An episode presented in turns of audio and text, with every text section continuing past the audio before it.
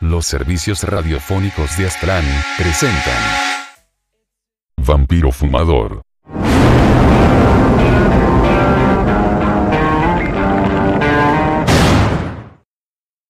Daffy.mp4 Hola. Mi nombre es David. Voy a contarles lo que pasó con Daffy, o Daphne. Ella era una amiga de mi padre, y yo la vi muy a menudo de pequeño. Tengo 26 años ahora, pero voy a decirte lo que recuerdo.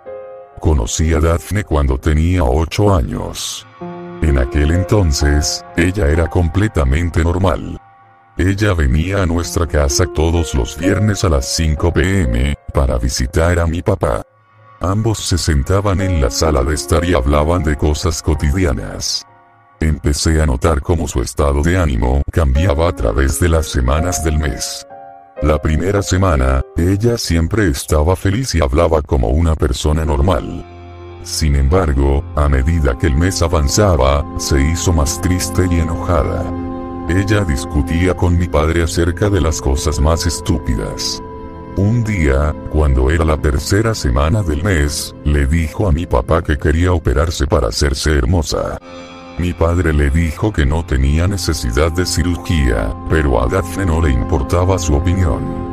Después de ese día, ella no se presentó durante muchas semanas. Mi padre empezó a preocuparse. En realidad no me importaba, porque nunca me gustó.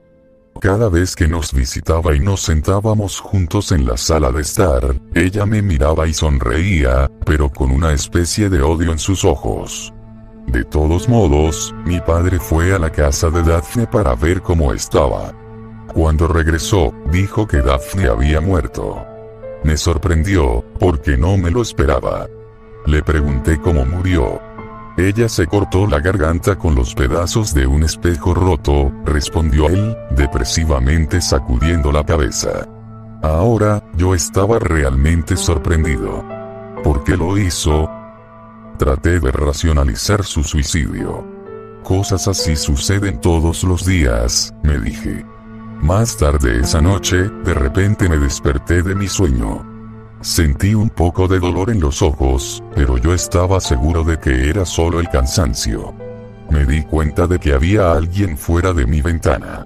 Me levanté para ver lo que era. Era un rostro. El rostro de Daphne. Se parecía su cara, pero muy diferente. Sus ojos eran como círculos, no como los ojos normales, y sus cejas eran líneas rectas. Sus mejillas parecían estar ligeramente hinchadas también.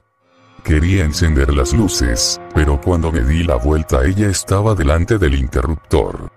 Ella solo me sonrió de la misma manera que hacía cuando nos visitaba. Presa del pánico, me caí de espaldas.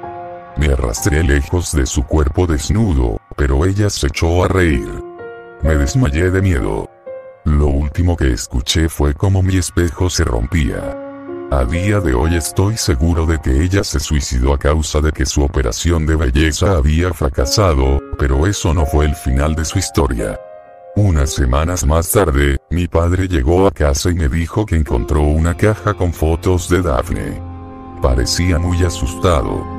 Abrí la caja y miré las fotos. Se veían exactamente iguales como la cara que apareció en mi habitación. Al mirar los detalles de las fotos, me di cuenta de que cada foto individual tenía una marca de tiempo. Lo extraño era que las fotos tenían fechas posteriores a la muerte de Daphne. Desde que vi las fotos, su cara se me aparece siempre. No puedo dormir sin tomar pastillas. Ella ha destruido mi vida. Sé que probablemente esperabas una historia más espeluznante, pero así es como sucedió. Lo creas o no. Soy consciente de la cuenta de Daphne en Facebook, pero es solo una falsa. Ella está muerta, para siempre, pero ella todavía vive en la cabeza de sus víctimas.